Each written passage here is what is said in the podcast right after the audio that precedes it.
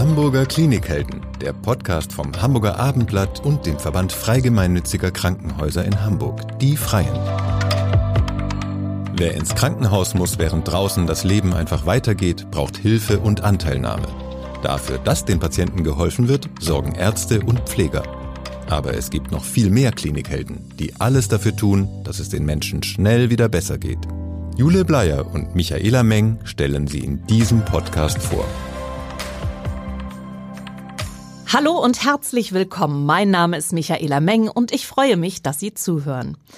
Als ich erfahren habe, wer unsere heutige Klinikheldin ist, war ich gedanklich sofort im Kreissaal bei den Geburten meiner beiden Kinder und freue mich sehr, dass sie da ist, die leitende Oberärztin in der Gynäkologie und Geburtshilfe und ärztliche Leiterin des Beckenbodenzentrums im Agaplesion Bethesda Krankenhaus Bergedorf, Frau Dr. Maike Kalb-Rottmann. Schönen guten Tag. Dankeschön und danke für die Einladung, dass ich kommen durfte. Was ist Ihre Prognose für 2024? Wird das ein geburtenstarkes Jahr? Also es ist schwierig zu sagen, weil letztes Jahr ähm, gab es einen Geburtenrückgang, nur bei uns im Haus, sondern in ganz Deutschland. Und sicherlich bedingt so ein bisschen durch die Inflation und durch die Ängste, die dadurch geschürt worden sind. Aber wir als Geburtshelfer hoffen natürlich, dass sich viele Paare dafür entscheiden, auch wieder Kinder ähm, auf die Welt zu bringen, weil es halt einfach etwas Schönes ist, äh, eine Familie zu haben, eine Familie zu gründen. Genau, dafür werben wir. Inwiefern erleben Sie das auch so in Ihrem Berufsalltag oder ist das nur mein persönlicher Eindruck? Das ist, glaube ich, ein persönlicher Eindruck. Also wir haben alle Altersgruppen dabei von 15 bis 43. Es ist schwieriger, Kinder zu bekommen, je älter man einfach wird. Ja, also das ist, glaube ich, ähm, also mein Eindruck ist es, dass es weiterhin durch alle Altersgruppen gleich verteilt ist.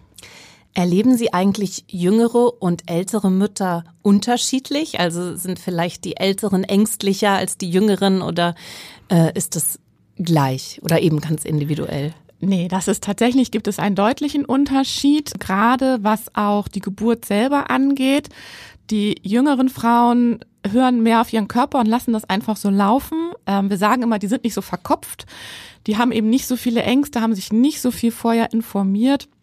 Ähm, und da läuft das auch unter der Geburt einfach, ja, besser, die sind, man kann die gut lenken, man kann die animieren und das ist bei den Älteren, die haben sehr viele Ängste und stehen sich dadurch auch manchmal sehr im Weg, haben ganz viele dezidierte Vorstellungen, wie es laufen soll ähm, und sind dann oft frustriert und enttäuscht, weil es eben nicht so geht, weil wir sagen jetzt mal so gerne auf unseren Infoabenden, wir haben immer zwei Kunden. Wir haben das Kind und wir haben die Mutter. Und es entscheidet das Kind, was passiert unter der Geburt und nicht die Mutter. Absolut, das kann ich nur bestätigen von meinen beiden Geburten. Es ist immer anders, als man sich das vorgestellt hat. Und es ist dann ja aber umso wichtiger, dass man dann während der Entbindung in guten Händen ist und mhm. äh, da professionell durchbegleitet wird, weil man natürlich wahnsinnig aufgeregt ist. Wie viele Entbindungen haben Sie denn selbst schon begleitet? Haben Sie da einen Überblick? Also ich habe tatsächlich vor kurzem mal das recherchieren lassen, weil irgendwann hört man auf zu zählen.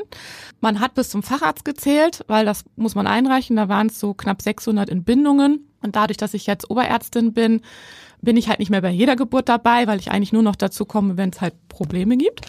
Und äh, aber ich habe mal so grob überschlagen, sind es jetzt so 1200 Kinder, die ich auf die Welt geholt habe in meinen, naja, es sind jetzt ja fast 16 Jahre, die ich da schon in der Klinik bin das ist schon eine ganze Menge. Also das ist eine ganze Menge, ja. das würde ich auch sagen. Was ist denn das für ein Gefühl, einem Menschen auf die Welt zu helfen und ihn in den ersten Momenten seines Lebens zu begleiten? Ich stelle mir das sehr besonders vor. Ja, das ist jedes Mal wieder eine besondere Situation. Es ist jedes Mal ein Wunder. Wir sind natürlich immer so, dass wir als, als Fachpersonal, als, als Hebammen und als Ärzte immer darauf gepolt sind, ähm, zu schauen, dass Mutter und Kind wohlauf sind und wenn es eben halt irgendwie Abweichungen davon gibt, dass wir halt unseren Plan abspulen, so wie kriegen wir das jetzt hin, dass alles gut läuft.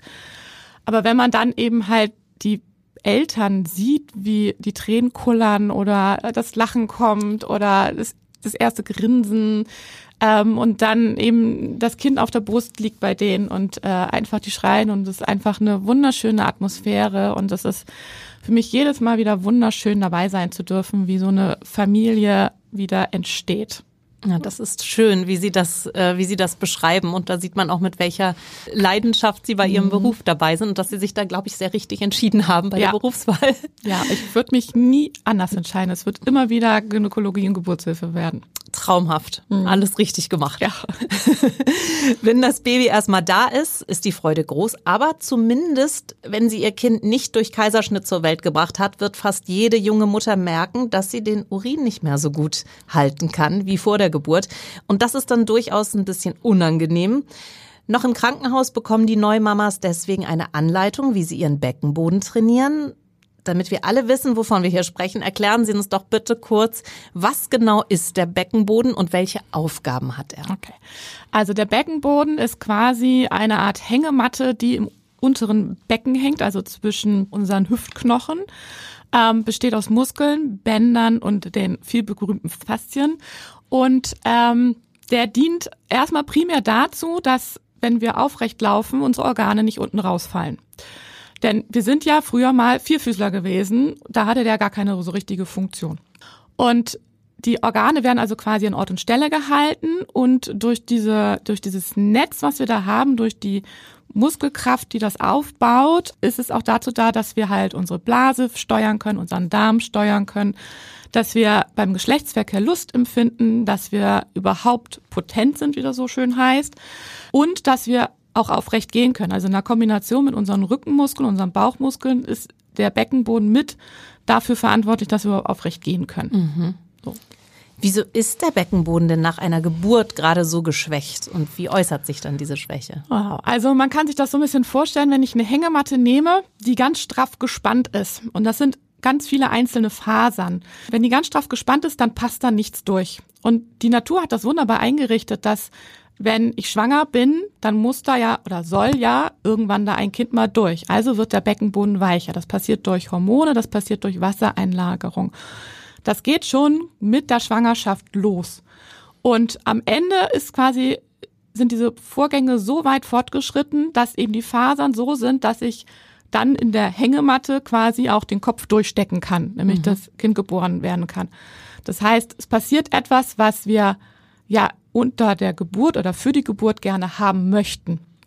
Es bedeutet aber auch, durch den Druck, durch das Gewicht, also man kann so rechnen, dass jede Frau so mit jeder Schwangerschaft so 10 bis 15 Kilo zusätzlich tragen muss auf dem Beckenboden, dass das halt die Organe auch nach unten drückt. Und dadurch verlieren wir schon in der Schwangerschaft gerne mal Urin. Also das ist ganz häufig, dass man am Ende so sagt, so, ups, das war jetzt Fruchtwasser oder war das jetzt was anderes? Mhm.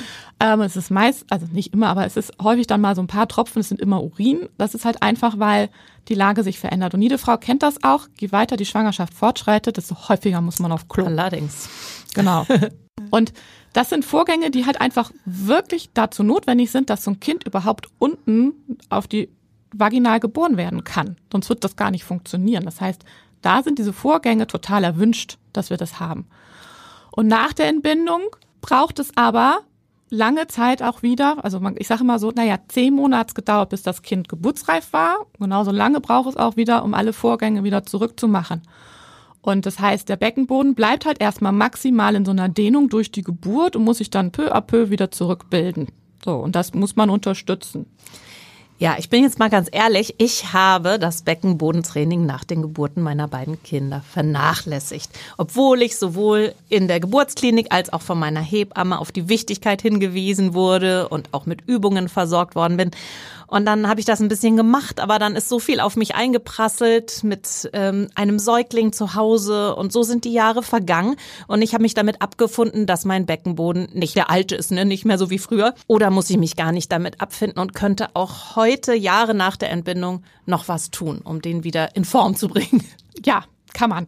Also das ist ja der innere Schweinehund. Ich glaube, den haben wir ganz viele. Ja, also ich nehme mich da nicht aus. Ich habe den Rückbildungskurs gemacht und ich versuche auch immer mal im Alltag was zu machen, ähm, aber so konsequent, das schaffe ich auch nicht. Diese ganzen Übungen, die dienen halt einfach dazu, dass man später nicht noch mehr quasi hat. So, wenn man das jetzt ein bisschen vernachlässigt hat, heißt es aber nicht, dass man nicht jetzt auch noch mal was machen kann.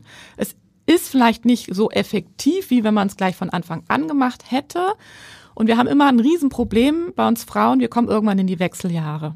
Und diese Wechseljahre sind nochmal so ein Knackpunkt, weil dann fallen unsere weiblichen Hormone weg, das Östrogen. Und das macht ganz viel für die Stabilität und die Flexibilität des Beckenbodens. Mhm. Und um da einfach nicht so plötzlich den Worst Case zu haben, dass man nicht nur beim Trampolin den Urin verliert, sondern plötzlich, wenn man halt einfach herzhaft mal lacht, da ist es gut, wenn man halt einfach immer mal wieder dran denkt, Übungen zu machen. Wie kann ich das denn machen, Beckenbodentraining in meinen Alltag einbauen? Ähm, das geht eigentlich relativ simpel. A, gibt's jede Menge Videos auf YouTube und mhm. was weiß ich was für Kanäle. Wenn man Yoga macht, Pilates macht, einmal die Woche in so einem Kurs, wenn man es eh macht, da auch da trainiert man schon den Beckenboden, weil da einfach die Übungen mit dabei sind. Und was man im Alltag machen kann, ist einfach mal beim Waschen, äh, Zähneputzen oder wenn man beim Fahrstuhl oder in der Kasse irgendwo wartet, einfach mal den Beckenboden anspannen. Jetzt fragt sich natürlich jeder, ja, aber woher weiß ich, ob ich den Beckenboden anspanne? Da gibt's eine ganz simple Übung eigentlich, die muss man einmal im Sitzen machen. Man setzt sich hin, nimmt die Hände unter den Popo und ähm, genau, wir können Mach das, das ja einmal, wir machen genau, das einmal direkt das einmal hier live. Zusammen. Genau, und jetzt versucht man mal, den Beckenboden anzuspannen. Und dabei dürfen die Po-Muskeln sich nicht bewegen. Das heißt, man darf an den Händen nicht merken, dass da was passiert. Da mache ich es natürlich schon direkt falsch. Genau. So. ähm, und man kann, also die Beckenbodentherapeuten, mit denen wir so zusammenarbeiten, die sagen, man muss sich einfach was Gedankliches vorstellen. Man muss sich vorstellen, man möchte Blumen zupfen mit seinem Beckenboden, mit seiner Scheide und die einfach immer so hochziehen. Und wenn man das erstmal raus hat, dass, ohne dass der Po sich bewegt, dass man trotzdem merkt, dass da sich was bewegt, dann ist das schon mal der erste Schritt, dass man weiß, ah, da, da muss bin ich, ich richtig, hin. Ja. Da bin ich richtig. Und dann fängt man an mit kleineren Übungen. Das halt erstmal anspannen und wieder locker lassen. Das Lockerlassen ist genauso wichtig wie das Anspannen. Und ähm, wenn man das gut kann, dafür so ein Gefühl hat, ne, dann kann man dann auch anfangen, dann so Fahrstuhlübungen zu machen. Das heißt, die Spannung langsam aufbauen, langsam wieder abbauen lange halten, kürzer halten, immer so kurze Impulse geben. Das sind so Sachen, die man halt wunderbar gut irgendwo machen kann, ohne dass es jemand sieht, dass man es gerade macht. Ja, also ich bin jetzt neu motiviert, das kann ich Ihnen schon mal sagen. Also vielen Dank schon mal für diesen genau, Anstoß. Genau.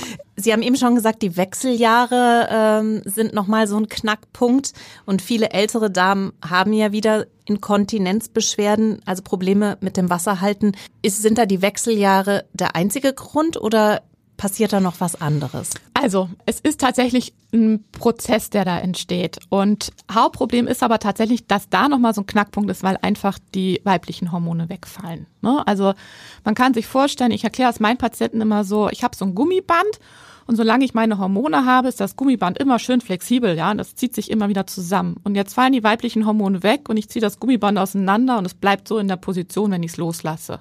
So. Mhm. Und ähm, das ist häufig das Problem bei Inkontinenz, dass der Beckenboden halt einfach starr wird und nicht mehr so flexibel auf unterschiedliche Provokationen reagieren kann. So, ne? Das ist so ein Punkt. Aber davor spielt natürlich auch noch mit rein, wie viele Kinder habe ich geboren? Habe ich einen Job, der viel Kraftaufwand erfordert? Also so, ich sage mal so bei uns so die typische Gemüsebauerin, ja, die ganzen Tag viel steht, die auf dem Großmarkt Kisten schleppt, die schwer sind. Die haben natürlich immer ein größeres Risiko, eine Beckenbodenschwäche zu entwickeln, als jetzt jemand, der 40 Jahre lang nur am Schreibtisch gesessen hat. Der hat auch ein Risiko, weil er halt einfach am Schreibtisch gesessen hat und sein Beckenboden damit auch nicht trainiert hat, aber so insgesamt gibt's mehrere Punkte, aber es ist halt nochmal so, dieser weibliche Hormonwegfall ist nochmal so ein Kasus Knacktus, ja. Mhm. Wodurch kann denn eine Inkontinenz entstehen, wenn nicht durch Beckenbodenschwäche oder ist immer das eine Beckenbodenschwäche? Also, wir sehen eigentlich immer eine Beckenbodenschwäche, aber es gibt auch tatsächlich Inkontinenzen, die dadurch entstehen, dass ähm, sich die Organe senken. Das heißt, dass die Gebärmutter zum Beispiel sich senkt äh, und auf die Blase drückt. Wir sehen aber auch verschiedene Erkrankungen. Also eine Zuckerkrankheit, ähm, wenn die schlecht eingestellt ist, dann kann das äh, eine Inkontinenz produzieren. Mhm. Neurologische Erkrankungen wie Multiple Sklerose, Wirbelsäulenverletzungen, das können alles auch Formen der Inkontinenz machen. Die sind auch tatsächlich dann schwerer zu therapieren, weil wir da immer eigentlich quasi nur eine Verbesserung erreichen, aber nie wieder, dass das so wird wie früher, dass man keinen Tropfen Urin mhm. verliert. Mhm. Aber die Beckenbodenschwäche, die kann man gut mit konservativer Therapie, Übungen in den Griff bekommen. Mhm. Inwiefern kann ich denn einer Inkontinenz vorbeugen? Geht das überhaupt, dass ich irgendwas tun kann, um zu verhindern, dass sie mich trifft? Im gewissen Rahmen, ja. Also da kommen wir wieder auf das Thema. Vorsorge ist besser als, mhm. ne, wenn es passiert. Üben, üben, üben, üben, üben. Es gibt Kurse, äh, wo man zum Beispiel mit Gleichgesinnten beckenbodenschonendes Verhalten üben kann. Yoga, Pilates habe ich schon genannt. Ähm, man kann die Krankenkassen fragen, die haben häufig auch so Präventionskurse mit drinne, die man ähm, buchen kann und dann halt auch da ist wieder der innere Schweinehund. Man muss es dann auch zu Hause mhm. weitermachen. Es gibt inzwischen so App-gesteuerte Trainer, ähm, das nennt sich so Biofeedback. Ähm, es ist so eine Sonde, die führt man sich in die Scheide ein. Dann registriert die Impulse, die passieren, wenn man den Beckenboden anspannt. Und äh, dann kann man über Handy irgendwelche Spielchen spielen, also Vögel fliegen lassen und äh, Kugeln rollen lassen und sowas. Und darüber kann man halt auch den Beckenboden prophylaktisch trainieren schon. Aha. Das ist ja richtig mit Entertainment-Faktor. Ja, inzwischen ist das mit Entertainment. Das wird genau. ja immer interessanter. ähm, ab wann spricht man denn wirklich von Inkontinenz? Schon, wenn immer mal ein paar Tropfen Urin in die Hose gehen oder muss es schon schlimmer sein? Nee, also man spricht tatsächlich schon von jedem unwillkürlichen Urinverlust von einer Inkontinenz. Das ist so definiert. Was ganz wichtig ist, ist aber bei uns, wenn es die Frau nicht stört, muss man auch nichts machen. Das ist somit auch bei uns in der Sprechstunde. Die kommen zu uns, weil es eben halt doch jetzt irgendwann so ist, dass sie das stört. Und das kann eine Frau sein, die sagt, also mich stört, dass ich halt beim Trampolinspringen mal drei Tropfen Urin verliere. Mhm. Eine andere Frau wird halt einfach sagen, ich gehe halt kein Trampolinspringen mehr, aber mhm. der Rest interessiert mich nicht. Ähm, und ich habe genauso Frauen, die von der Ärztin geschickt werden und gesagt haben, das muss mal jetzt angegangen werden, weil das läuft ja nur noch. Und mhm. sie hat drei Vorlagen in der Hose und die Frau sagt, eigentlich stört mich das nicht. Und dann sage ich immer, ja, dann müssen wir auch nichts machen. Sie können was machen, wenn sie möchten, aber wir müssen nicht. Mhm. Aber ab wann sollte ich denn unbedingt zum Arzt gehen? Also wie schlimm müsste es sein? Oder gibt es einen Punkt, wo man sagt, da sollte ich jetzt wirklich zum Arzt gehen und die Sache behandeln lassen, weil sonst wird es vielleicht irgendwie gefährlich? Ja, also bei dem reinen Urinverlust, es ist halt nur ein Symptom, da kann eigentlich nichts passieren. Was aber durch den Urinverlust natürlich passieren kann, sind Folgeerscheinungen. Eine wunde Scheide, wunde Haut im Bereich der Vulva, also in äh, unserem äußeren Genitale, Pilzinfektionen, die da entstehen. Inkontinenz ist auch immer so, dass wir auch das manchmal haben, dass ähm, der Urin sich zurückstaut, weil es halt durch eine Senkung entstanden ist. Dann gibt es natürlich Nierenschäden. Das sind so Punkte, wo man sagen muss, so jetzt sollte man zum Arzt gehen. Ich habe Frauen, die kommen, weil sie ständig Blasenentzündungen haben. Wir unterscheiden mhm. ja verschiedene Formen von Inkontinenzen, aber die halt ständig Blasenentzündungen haben, äh, die immer Schmerzen haben. Und das sind so Punkte, wo ich dann für die sagen würde, so jetzt ist mal wirklich der Zeitpunkt, zum Arzt zu gehen. Mhm. Und wie gesagt, wenn man unten einfach komplett wund ist, weil halt die Vorlagen das überhaupt nicht mehr aufsaugen, will ich auch sagen, also da kann man eine deutliche Verbesserung der Lebensqualität hinbekommen, wenn man das mal angeht, das Thema. Mhm. Das heißt also, wenn ich eine Inkontinenz unbehandelt lasse, neben der Tatsache, dass natürlich der Leidensdruck bleibt, ist es durchaus auch so, dass sich die Erkrankung verschlimmern kann, ja. wenn ich einfach nichts tue. Ne? Mhm. Bei uns Frauen ist das Thema mehr im Fokus, glaube ich. Zumindest wenn man unter Freundinnen ist, wird auch darüber geredet und zwar in jedem Alter.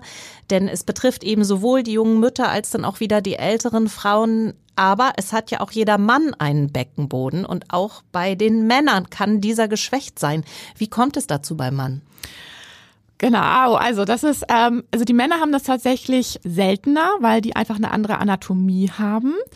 Äh, wir Frauen haben ja drei Organe, die auf den Beckenboden drücken, die Blase, die Gebärmutter und den Darm. Und die Männer haben ähm, das nur zweimal.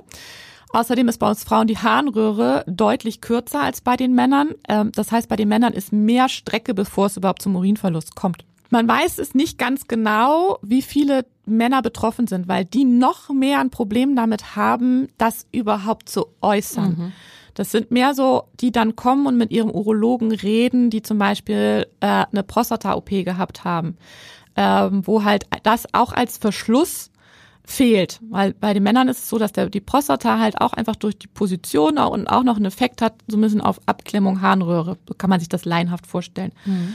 Wenn die fehlt, dann haben die Männer halt auch eher mal das Problem der Inkontinenz. Aber wie groß das bei den Männern tatsächlich ist, ist halt schwierig zu definieren. Das Tabuthema ist einfach zu groß da mhm. bei den Männern. Darüber sprechen wir gleich auch noch ein bisschen eingehender. Sie haben es eben schon ein bisschen gesagt, aber noch einmal, zu welchen Beschwerden oder Erkrankungen kann ein geschwächter Beckenboden neben einer Inkontinenz denn noch führen, also bei Männern und Frauen? Ja, ähm, also bei den Männern ist es überwiegend so, dass sich der Darm da senken tut. Ähm, das heißt, dass mein Enddarm unten rausguckt. Das ist dann etwas, was überwiegend die Proktochirurgen behandeln. Also mhm. jeder kennt das ja, wenn so Hämorrhoiden da unten rausgucken. Mhm. Und das mhm. gibt's halt auch noch stärker. Das heißt also wirklich Darmanteile unten rausschauen. Ähm, das ist so bei den Männern das Hauptproblem, dass sich jetzt da eine, eine, eine Blase richtig senkt, ist unwahrscheinlich. Also mhm. die haben da echt einen Vorteil einfach. Bei uns Frauen ist es so, dass ähm, der geschwächte Beckenboden, dass man eben halt in der Scheide was tasten kann, eine Kugel tasten kann und denkt so, ups, was ist das denn? Ja, viele Frauen kriegen ja erstmal Panik und denken, uh, das ist, das ist jetzt nicht normal. Mhm. Äh, kommt zu uns in die Notaufnahme und wir sagen, dann ist alles gut. Ja, das, also was heißt alles gut? Da senkt sich halt die Gebärmutter oder die Blase oder der Enddarm und bei uns senkt sich das überwiegend in die Scheide rein, weil das halt bei uns quasi das Loch ist, wo es halt also genau in der Mitte ist. Mhm. Das heißt, was passiert genau? Also wir sprechen jetzt von einer Beckenboden- oder Gebärmuttersenkung. Senkung, genau. Ja, also wir haben drei Organe. Wir Frauen haben die Blase, wir haben die Gebärmutter und den Darm. Und die Scheide ist quasi das Bindeglied zwischen allen, weil das ist ja unser Ausführungsgang nach draußen. Und äh, wenn sich die Blase senkt, die Gebärmutter senkt, der Darm senkt, das kann alles drei gleichzeitig passieren. Es kann aber auch nur eins von denen sich senken. Dann tasten wir Frauen das in der Regel als Vorwölbung in der Scheide. Mhm. Genau. Und die Auswirkungen, die da halt sind, ist halt, dass, naja, beim Geschlechtsverkehr geht es schon los, dass die Frau sagt, das stört immer irgendwas. Der Mann sagt, ich komme da gar nicht so richtig rein. Ähm, dass sie den Urin nicht gut halten kann, dass sie stark pressen muss, wenn sie zum Beispiel sich ähm, Stuhlgang entleeren möchte, ähm, dass sie weniger Lust hat. Mhm. Ähm, ja, und dass sie auch Schmerzen haben kann. Also bei ganz vielen Frauen geht es eigentlich damit los, so eine leichte Senkung, dass die Rückenschmerzen im unteren Lendenwirbelsäulenbereich bekommen mhm. und immer so das Gefühl haben, irgendwas stimmt nicht, so ein Fremdkörper da unten. Wenn man so etwas spürt und der Beckenboden der Auslöser für eine Harninkontinenz ist oder eben für solche Probleme wie, wie so eine Senkung. Wenn man da das Gefühl hat, dann sind die Patientinnen bei Ihnen an der absolut richtigen Adresse, denn Sie sind, wie schon gesagt, ärztliche Leiterin des Beckenbodenzentrums am Bethesda und seit 2012 auch pfadverantwortliche Ärztin des Beckenbodenpfades. Was ist das denn, der Beckenbodenpfad? ja, äh, ist ein komplizierter Begriff. genau. Also wir haben 2012 unsere Arbeit quasi, die wir schon seit Jahren gemacht haben, mit Verbundkliniken aufgestellt. Also wir sind 21 Verbundkliniken in ganz Deutschland. Ähm, wir sind tatsächlich die nördlichste Klinik, die da in diesem Verbund mit drinne ist. Und wir haben uns zur Aufgabe gemacht, dass wenn sich Patienten für eine Operation entscheiden, was ja nicht immer gleich der erste Schritt ist, dass dann ganz standardisiert diese Frauen durch unsere Klinik laufen. Das geht los mit äh, meiner Beckenbodensprechstunde, wo die das erste Mal kommen, wo ich äh, sie untersuche äh, und wir uns dann überlegen, was machen wir. Und wenn die sich dann für eine OP entscheiden, dann geht es los über die Aufnahme auf die Station. Da müssen bestimmte Untersuchungen einfach erfolgen, ähm, dass die OP-Techniken, dass die standardisiert sind, dass der Aufenthalt dann nach der OP auf Station, da gibt es ein gewisses Schema, das läuft nach äh, läuft ab und dass ich die Patienten auch dann nochmal nach drei Monaten nach der OP und nach zwölf Monaten nach einer OP nochmal sehe, um zu gucken, wie geht's denen denn jetzt mit mhm. der OP, die wir gemacht haben. Und ähm, das Ganze, diese ganzen Daten, die da erhoben werden, schicken wir ähm, anonym an diesen Verbund und werden dann, also können dann quasi vergleichen, wie wir im Vergleich mit anderen Häusern sind. Und äh, mhm. Das, die Medizin lebt ja inzwischen von Zertifikaten und ähm, der Verbund zertifiziert uns halt einfach, beziehungsweise gibt eine Stelle und die gibt uns halt jedes Jahr dieses Zertifikat, dass wir halt genau diese ganzen Schritte nach bei unseren Frauen machen. Das heißt, die Frauen können sich darauf verlassen, dass sie bei uns gute, qualifizierte Medizin bekommen und dass wir nicht irgendwie heute machen wir es mal so und morgen machen wir es mal so, sondern dass wir wirklich ein Schema haben, nach dem wir arbeiten.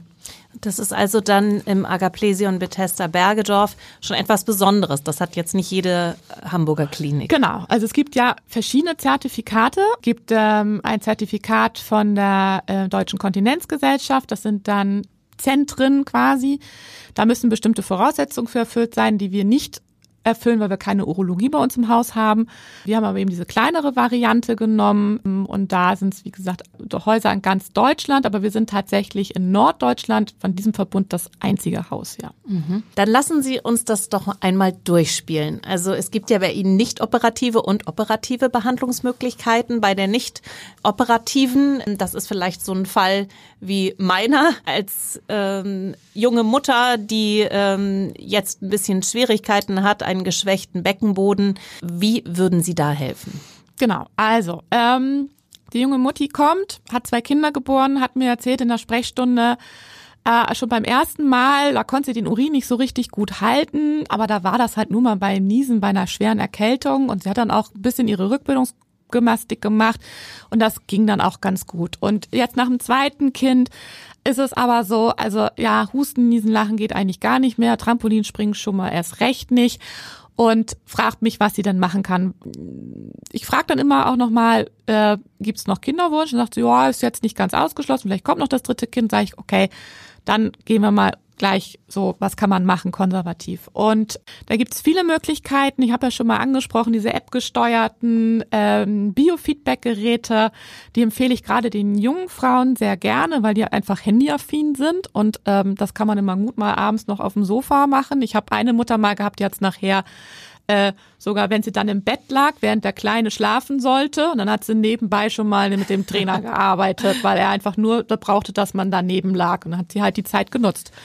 Genau, wir empfehlen Beckenbodenkurse. Es gibt verschiedene Beckenbodentherapeuten, die darauf zertifiziert sind. Die sind jetzt nicht wie Sand am Meer leider, es könnten mhm. mehr werden. Aber ähm, es gibt eben doch jede Menge. Und da kann man sich melden kann einen Kurs machen, entweder mit Gleichgesinnten oder man macht äh, Einzeltherapiestunden äh, und anschließend die Übungen. Und das, was wir immer auch äh, machen, sind sogenannte Pessare. Kann sich jetzt am Radio natürlich keiner was vorstellen drunter. Aber ähm, das sind zum Beispiel Tampons kennt ja jeder, ein OB-Tampon. Die sind nur ein bisschen größer, die wir haben. Die sind nicht immer unbedingt so länglich oval, sondern die sind dann auch mal eine Würfelform oder es ist ein Ring oder ein Schalen und da gibt's verschiedene Größen und die kann man dann in die Scheide einsetzen und die stützt quasi den äh, Beckenboden und hält den so ein bisschen stabil. Das heißt, wenn ich Druck von oben auf den Beckenboden habe, kommt es nicht zum Urinverlust. Und das gibt's in ganz vielen Aus Formen also diese Pessare und die geben wir eigentlich auch immer gerne dann einmal raus. Und ich würde dann einmal zu Ihnen kommen und dann geben Sie diese Empfehlungen und das war's dann? Oder ich komme dann regelmäßig nochmal wieder zur Nachuntersuchung oder noch einmal oder? Genau, also das, diese ganze konservative Therapie könnte eigentlich schon durch die eigene Frauenärztin initiiert ja. werden. Die haben aber häufig das Problem, dass sie nicht die Zeit dafür haben. Also die mhm. haben sehr eng getakteten Zeitplan, bemühen sich ganz häufig, das sehe ich. Ähm, und ähm, aber es reicht halt manchmal nicht so für, dass die Frau sich wertgeschätzt fühlt und dann kommt die mhm. zu uns. Und ich sage den Frauen dann immer so, wenn es so gut ist, also wenn sie mit der Therapie zurechtkommen und sie sagen, das ist super so, dann sage ich auch immer so, lassen Sie dann irgendwann mal das Pessar weg zum Beispiel, gucken Sie, wie es dann ohne ist. Und wenn es dann gut ist, dann brauchen Sie eigentlich nicht nochmal wieder zu mir zu kommen. Dann können Sie das auch alles weiter über die Frauenärztin draußen machen, die niedergelassene Kollegin. Wenn es aber nicht besser wird, dann möchte ich sie gerne noch mal wiedersehen. Mhm, mh. Und dann habe ich auch immer noch so einen kleinen Trickkasten in Anführungsstrichen, wo ich dann noch weiter arbeiten kann. Mhm. Und manchmal ist es dann aber auch die Entscheidung, dass man sagen muss, okay, jetzt müssen wir doch eine Operation machen, weil es halt mhm. halt einfach nicht mehr mit den konservativen Maßnahmen ausreichend funktioniert dass die glücklich ist, die Frau. Und wie würde man dann, was würde man dann machen? Wie würde die Operation aussehen? Also ganz klassisch gibt es das sogenannte äh, TVT-Band. Das ist eine Abkürzung für Transvaginal Tape oder Tension Vaginal Tape. Das ist ein Band, was unter die Harnröhre gelegt wird. Und genau das macht, was eigentlich schon die Pessare machen. Es stützt die Harnröhre mhm. und sorgt dafür, dass eben der Urinverlust nicht mehr so groß ist. Mhm. Das ist so der Klassiker. Ich muss aber immer schauen, bei jeder Form von Inkontinenz passt das überhaupt.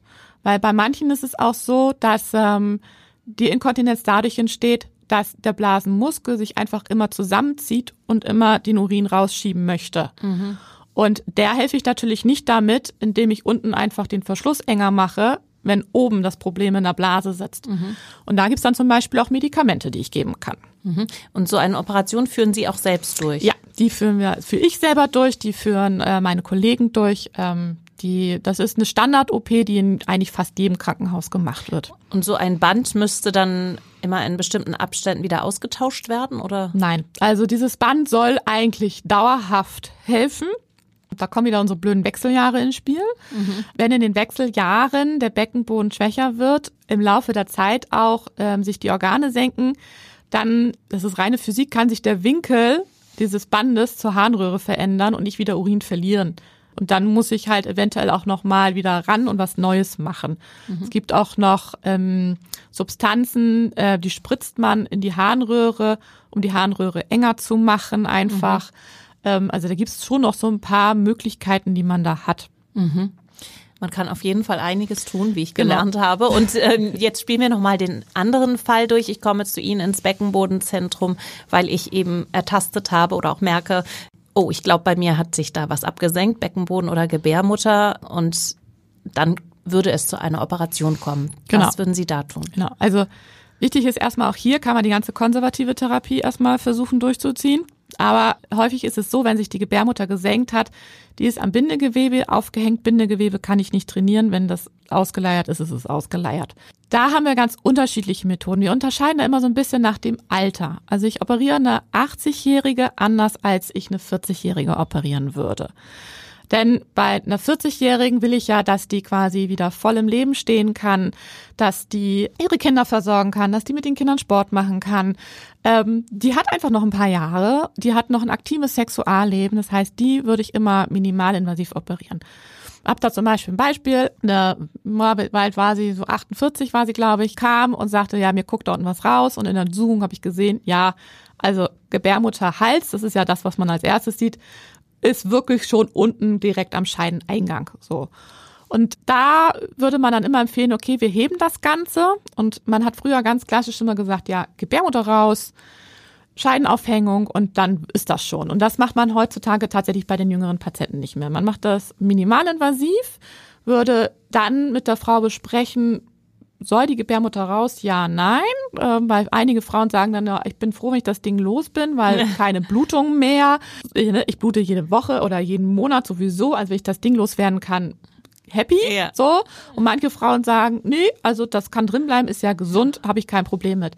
Und dann bringe ich quasi an der Gebärmutter oder dann an dem was dann noch übrig ist, ein Netz an und befestige dieses Netz im kleinen Becken, meistens mhm. ähm, am Übergang zwischen Lendenwirbelsäule zu Steißbein. Da sind Knochen mhm. und auf diesem Knochen ist ein Band und da kann ich dieses Netz befestigen. Und dieses Netz löst sich zum Teil auf und bildet aber dann mit dem körpereigenen Zellen, die quasi dahin wandern, eine Narbenplatte. Und die ist in der Regel dann so stabil genug, dass das normale Belastung aushält.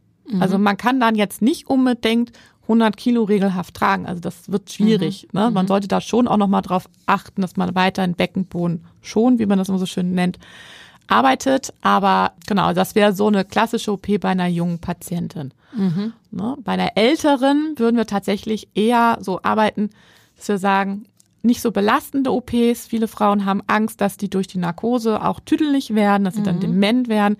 Und dann kann man Verfahren machen, dass man durch die Scheide operiert. Dann auch ganz klassisch, dass man sagt zum Beispiel wirklich die Gebärmutter raus oder aber auch von unten ein Netz einbringt, dass man eben die das wieder fixiert im kleinen Becken an Strukturen, mhm.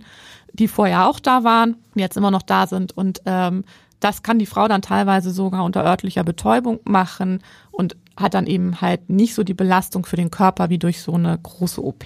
Mhm. Wie sieht denn die Nachsorge nach so einer OP aus? Also bei uns in der Klinik ist man so drei, vier Tage nur. Mhm. Wir achten darauf, dass anschließend das Wasserlassen gut klappt, dass die keine Schmerzen haben. Und dann empfehlen wir eigentlich immer für drei Monate, dass die nichts mit nicht schwerer als fünf Kilogramm tragen, mhm. um einfach das OP-Ergebnis so optimal wie möglich zu mhm. haben. Man rechnet damit, dass es ungefähr ein Jahr lang braucht, bis das wirklich stabil genug ist. Mhm. Aber so nach drei Monaten kann man eigentlich sagen, so jetzt kann man wieder ein bisschen Mhm. mehr machen.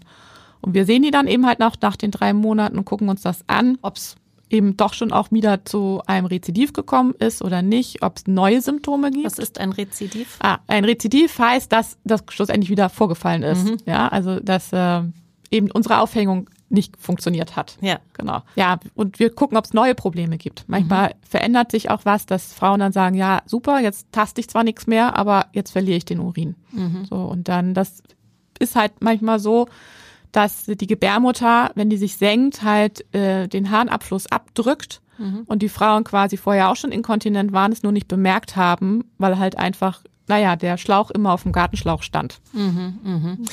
Und nach diesen drei Monaten, wenn ich dann einmal bei Ihnen gewesen bin, dann würde ich weiter dann zu meinem ähm, niedergelassenen Genau, der, Gynäkologen gehen. genau, der Und- Gynäkologe macht dann die normale weitere Vorsorge und wir sehen uns dann immer noch mal nach zwölf Monaten wieder, um dann noch mal zu gucken, wie es dann jetzt so ist. Das schade, die meisten Patienten nehmen das nicht wahr, weil sie sagen, mir geht's doch gut. Ähm, ist für mich aber immer so noch mal eine Rückmeldung, Ja. dass ich sage, okay, ich habe damals auch gut gearbeitet, ich habe in der ersten Sprechstunde quasi richtig entschieden, dass das jetzt das optimalste Therapieverfahren für sie ist. Genau. Und dann, ich habe Patienten, die sehe ich tatsächlich nur dieses eine Jahr und dann nie wieder und höre dann ab und zu mal, nee, mir geht super. Und ich habe aber auch so Dauerpatienten, die dann halt einfach schwaches Bindegewebe haben, äh, schwachen Beckenboden immer noch, die dann immer wieder mit neuen Problemen quasi kommen. und werden auch teilweise geschickt. Also inwiefern äh, sind Sie im Austausch oder in der Zusammenarbeit mit niedergelassenen Gynäkologen? Also die niedergelassenen Gynäkologen, bei uns zumindestens in der, äh, im Umkreis von Bergedorf, wissen, dass wir äh, diese spezielle Sprechstunde haben und schicken eben halt auch gerne zu uns. Auch unsere Urologen und Hausärzte sind da. Bei komplizierten Fällen telefonieren wir auch mal und besprechen das. Und ähm, wir kriegen aber auch Frauen, die auf Eigeninitiative uns aufsuchen. Also die halt einfach sagen, ich habe das bei meinem Frauenarzt angesprochen und der hat mich nicht ernst genommen. Ähm, und dann habe ich mal im Internet gegoogelt und dann bin ich auf ihre Seite gestoßen. So. Und darüber dann zu uns kommen. Beckenbodenschwäche, Harninkontinenz oder sogar auch Stuhlinkontinenz. Das sind ja jetzt Themen, über die man als Betroffener nicht so gern spricht, haben Sie ja auch schon angesprochen und besonders auch die Männer vielleicht noch weniger gern als, äh, als wir Frauen. Und es sind sehr schambesetzte Themen und das ist ja durchaus auch verständlich, denn es ist sehr intim. Dabei ist es ja keine Randerscheinung. 25 bis 45 Prozent der Bevölkerung über 40 leiden daran. Was braucht es aus Ihrer Sicht, um diese Erkrankung zu enttabuisieren? Und wie versuchen Sie als Ärztin den Patientinnen die Angst davor zu nehmen, sich auch für eine Behandlung zu öffnen?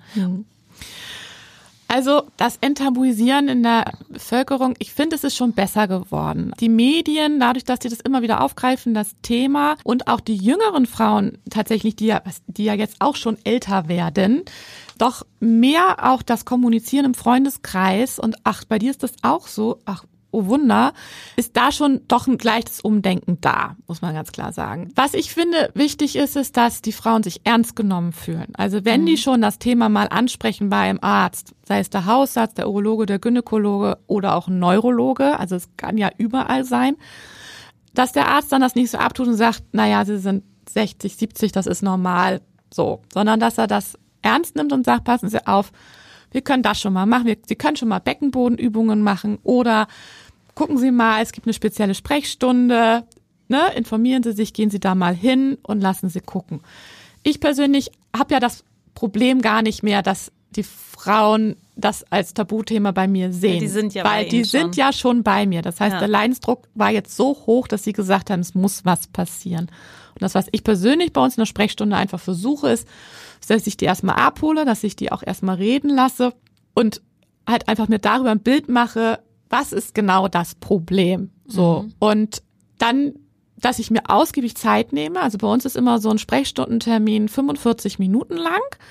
Die haben vorher schon einen Fragebogen ausgefüllt. Der ist zehn Seiten lang. Ich finde ihn persönlich äh, teilweise echt umständlich, aber er hilft mir total, weil ich ganz viele Fragen gar nicht mehr stellen muss. Also mhm. ich muss da nicht fragen, wie viele Kinder gab es oder ne, welche Medikamente nehmen sie regelmäßig, sondern das habe ich alles schon. Das heißt, kann, Sie lesen sich die zehn Seiten dann vorher tatsächlich auch durch. Ja, ich lese mir die zehn Seiten tatsächlich vorher durch. Ist ja Frage, also Kreuz, Kreuzgeschichte. Ja. äh, das können wir Mediziner ja mal besonders gut kreuzen. Nein, ich kann mich dann auf das Wesentliche konzentrieren. Und wenn dem ich die Frauen ernst nehme und sie mhm. da abhole, auch wo sie sind, nicht jede Frau hat denselben Background, was ihr Körperverständnis angeht. Nicht jede Frau versteht das, warum es jetzt so ist, wie es jetzt ist. Und ähm, indem ich sie da abhole und ihr versuche, in einfachen Worten zu erklären, das ist jetzt ihr Problem und ihre Inkontinenz, die jetzt bei Husten, Niesen, Lachen auftritt, ist jetzt nicht das gleiche wie bei ihrer besten Freundin, die ständig auf Toilette rennt. Ähm, wenn ich das immer schon so versuche zu sagen, so, ne, jeder ist einzeln und sie abhole und ihn dann Möglichkeiten aufzeige und ihre Wünsche respektiere, weil ganz viele sagen halt, ich will um nicht unbedingt operiert werden. Mhm. Äh, und ich dann sage, ja, ist ja kein Problem. Ne? Das, das kommt, glaube ich, bei den Frauen gut an, weil die natürlich immer denken, ich gehe jetzt in eine Klinik und die wollen mich ja auf jeden Fall operieren. Ja. Und das Ziel habe ich nicht. Also mein Ziel ist, dass die Frau aus dieser Sprechstunde rausgeht und sagt, ich bin ernst genommen worden, ich fühlte mich gut betreut, ich kann mit dem Plan jetzt erstmal so leben aber auch weiß, wenn sich was ändert, habe ich wieder einen Ansprechpartner, wo ich hingehen kann. Und mhm. ich krieg inzwischen auch die Rückmeldung, ich bin gekommen, weil meine Freundin hier war. Die war so zufrieden. Mhm. Oder meine Tante war hier. Oder also, ne, es weitet sich langsam aus tatsächlich auch, dass ähm, es viel auf Empfehlung tatsächlich auch die kommen. Ja, aber das ist ja sehr gut, wenn auch mehr darüber gesprochen wird, weil wenn ich mir vorstelle, eine Frau traut sich das gar nicht, dann kann das ja im schlimmsten Falle sogar zu sozialer Isolation führen, mhm. also dass mhm. man sich gar nicht mehr traut, rauszugehen oder unter Leute, weil ich denke, ja. oh Gott, ja. äh, nachher äh, passiert mir da so ein Malheur und das will ich ja gar nicht. Ne? Genau. Der Facharzt für Nieren- und Blasenerkrankungen ist ja klassischerweise der Urologe. Der ist da auch für Frauen der Ansprechpartner, ist eben kein reiner Männerarzt, wie man mhm. ja oft denkt, und arbeitet dann bei Frauen aber mit ihrem Fachbereich, den Gynäkologen, zusammen. Sie bieten in ihrer Klinik eine urogynäkologische Sprechstunde an. An wen richtet sich die? Genau, also bei uns ist es tatsächlich so, weil wir eine Frauenklinik sind, sind das die Frauen. Die Männer bleiben bei uns tatsächlich außen vor, weil das tatsächlich Männer werden immer durch die Urologen betreut, wenn es um Urinverlust geht. Wenn es um Sachen geht wie, ähm, dass der Enddarm vorfällt, also dass wir eben halt ähm, Stuhlgang verlieren, Enddarm vorfällt, das behandeln wir tatsächlich auch bei unseren Frauen selber. Und die Männer, die schicken wir dann zu unseren Proktochirurgen. Ähm, wir haben eine große proktochirurgische Abteilung, mit denen wir eng zusammenarbeiten, wo wir auch immer uns austauschen und sagen, Mensch, ne, bei komplexen Problemen, das ist jetzt etwas, da gehen erst die Gynäkologen ran bei der Frau oder da gehen erst die Proktochirurgen ran ähm, und arbeiten da oder wir manchmal haben wir auch so Kombinations-OPs, dass wir sagen, so da machen wir jetzt zusammen einmal was. Prokto heißt was? Damit Prokto ist der Enddarm. der Enddarm, mhm. genau. Genau. Und aber also wir als Frauenklinik richtet sich alles an die Frauen. Mhm. Blasenentzündung hatten Sie ja auch ähm, vorhin schon mhm. kurz äh, angesprochen, das Thema. Damit haben auch vor allem Frauen häufig zu kämpfen und es ist wahnsinnig unangenehm und auch schmerzhaft. Ist das dann auch ein Bereich, um den Sie sich ab einem gewissen Grad kümmern oder gehe ich damit erstmal zum niedergelassenen Gynäkologen? Blasenentzündung erstmal so die einzelne akute ist tatsächlich etwas, was der Hausarzt, Frauenarzt im Zweifelsfall auch der, die KV-Anlaufpraxis machen kann. Also dafür muss man auch nicht in die Notaufnahme. Mhm. Dafür gibt's ja nun mal von den Krankenkassen diese Notfallpraxen. Da kann man erstmal hingehen. Wenn es aber so ist, dass man eigentlich ständig Blasenentzündung hat, dann gibt's irgendeine Ursache dafür und die mhm. muss man suchen. Und das ist immer so ein bisschen da, wo man als erstes dann hinkommt. Geht man damit zum Urologen, dann fängt der erstmal mit seiner Therapie an und guckt, wo könnte es denn herkommen. Und wenn der nicht mehr weiter weiß, dann schickt er die Frau zu mir und dann guck ich mal. Oder er schickt die halt zu ihrem niedergelassenen Frauenarzt und die gucken dann erstmal. So. Und das ist so ein Dreieck eigentlich, mhm. je nachdem, wo man als erstes gewandert ist. Und wo kommt sowas dann her, meistens? Also meistens ist es tatsächlich so, dass es eine Senkung gibt. Also dass äh, mhm. die Gebärmutter äh, vorfällt und dadurch immer Urin in der Blase drinnen bleibt, mhm. weil ich habe schon vorhin erwähnt, bleibt immer der Fuß auf dem Gartenschlauch stehen. Mhm. Das heißt, die Regentonne entleert sich nicht richtig. Und dann bleibt immer Urin drinne und das, da fühlen sich Bakterien einfach pudelwohl und dann hat man immer ständig Blasenentzündung. Und dann würden Sie auch therapieren mit, mit einer mit, mit, Medikamenten erstmal oder also die akute Entzündung würde man mit Medikamenten therapieren und die äh, wenn es jetzt um eine Senkung geht würden wir halt zum Beispiel so ein Pessar anpassen oder auch über eine OP nachdenken. Mhm. Ihr Arbeitsbereich ist sehr vielschichtig, das wissen wir jetzt schon. Was gehört neben dem, was Sie uns schon erzählt haben, noch alles zu Ihren Aufgaben in der Klinik? Ja, also mein Fachgebiet ist ja das Wunderbare. Ich betreue ja wirklich von der, wie nennen wir mal so, von der Wiege bis zur Bahre. Also ich habe ja wirklich, mhm. ich betreue die Frauen von der Geburt bis sie irgendwann dann vielleicht an einer Krebserkrankung, die gynäkologisch äh, ist, ähm, versterben. Und ich habe so den großen Mittelteil. Das heißt, also in der Klinik mache ich alles, was anfällt. Ich mache Kreissaalarbeit, ich mache Notaufnahme, ich operiere natürlich sehr viel. Ich habe mich spezialisiert eben auf diese äh, Beckenbodenproblematik, ähm, weil das doch ein umfangreiches Thema ist, womit man jetzt nicht, also wo man sich sehr viel immer mit auseinandersetzen muss, weiterbilden muss ähm, und das mhm. kostet einfach auch Zeit. Und äh, Ansonsten mache ich aber auch noch viel organisatorisches. Ich bin für die OP-Planung verantwortlich. Ich bin äh, verantwortlich für die Urlaubsplanung, für die Einsätze der Assistenten, in welchen Bereichen die eingesetzt werden, dass die vernünftig ihre Ausbildung durchlaufen mhm. können. Ich bin in Projekten, die das Haus betreffen, für ach, Digitalisierung, ähm, äh, OP-Prozessmanagement, also ja, ich bin so ein bisschen Mädchen für alles gefühlt. Wahnsinn. Und zwischendurch haben Sie aber auch durchaus noch mal frei. Ne? Jetzt ja. zum Beispiel haben Sie sich kurz freischaufeln können. Ja, genau. Irre. Und Sie führen auch Krebs-OPs durch. Ja. Selber. Wahnsinn. Was für eine Frau, oder? oh, danke. ähm, Sie haben es am Anfang schon gesagt, Sie arbeiten schon seit äh, mehr als 16 Jahren im Bethesda oder jetzt Agaplesion Bethesda Krankenhaus in Bergedorf. Seit sechs Jahren als Oberärztin. Das ist eine lange Zeit die Sie schon in diesem Haus arbeiten. Was macht für Sie die Arbeit am Bethesda so besonders? Das kleine Haus in Anführungsstrichen. Wir sind zwar gar nicht mehr so klein. Wir sind, glaube ich, inzwischen fast 900 Mitarbeiter in den verschiedensten Bereichen. Aber ähm, es ist immer noch total familiär. Ich bin nicht die Einzige, die so lange da ist. Es gibt Kollegen, die sind jetzt fast 40 Jahre schon im Haus. Überwiegend natürlich in der Pflege, aber auch ärztliche Kollegen. Das heißt, man kennt sich. Man kann auf kurzen Dienstwegen arbeiten. Es gibt keine Ellbogenmentalität. Mhm. Also es, es ist nicht so, dass jeder will für sich das Beste, sondern wir wollen alle das Beste für den Patienten. Ähm, und das finde ich so schön. Und man kann halt viel erreichen, viel selber mitgestalten. Also als Oberärztin bin ich halt natürlich auch mehr dann in diese extra Gremien reingekommen, die da so sind. Und ähm, ja, man kann, also es ist einfach das Miteinander ist total schön. Das ist wirklich familiär. Es ist wie Familie. Mhm. So, ne? Also ich habe auch mal die Chance gehabt, drei Monate ähm, an ein Haus der Maximalversorgung äh, zu rotieren und habe da nach vier Wochen gedacht, ich will hier wieder weg. Es ist so, da war es immer so, ich lösche das Feuer und bei uns kann ich das, das Entstehen des Feuers schon verhindern, indem mhm. ich einfach Feuer reagieren kann. Genau. Und es, wie gesagt, also es bringt total Spaß da zu arbeiten. Und viele sagen ja immer, man muss mal raus, um Input von anderer Seite zu bekommen. Ich habe den Input intern bekommen, weil ich halt drei Chefarztwechsel mitgemacht ja. habe. Da kam dann jedes Mal ein neuer Input. Ja. Und von daher brauchte ich das gar nicht. Brauchen Sie nicht. Also wunderbar, richtig aufgehoben. Ja, genau. Sehr schön. Äh, die Arbeit im Beckenbodenzentrum liegt Ihnen sehr am Herzen. Das spürt man auch, wenn Sie darüber reden. Und wir haben darüber geredet, ja auch eben, wie wichtig es ist, den Menschen, die von Inkontinenz betroffen sind, einen langen Leidensweg zu ersparen, bevor sie sich trauen, zum Arzt zu gehen. Deswegen lassen Sie uns zum Schluss unseren Zuhörerinnen nochmal zwei Dinge mit auf den Weg geben.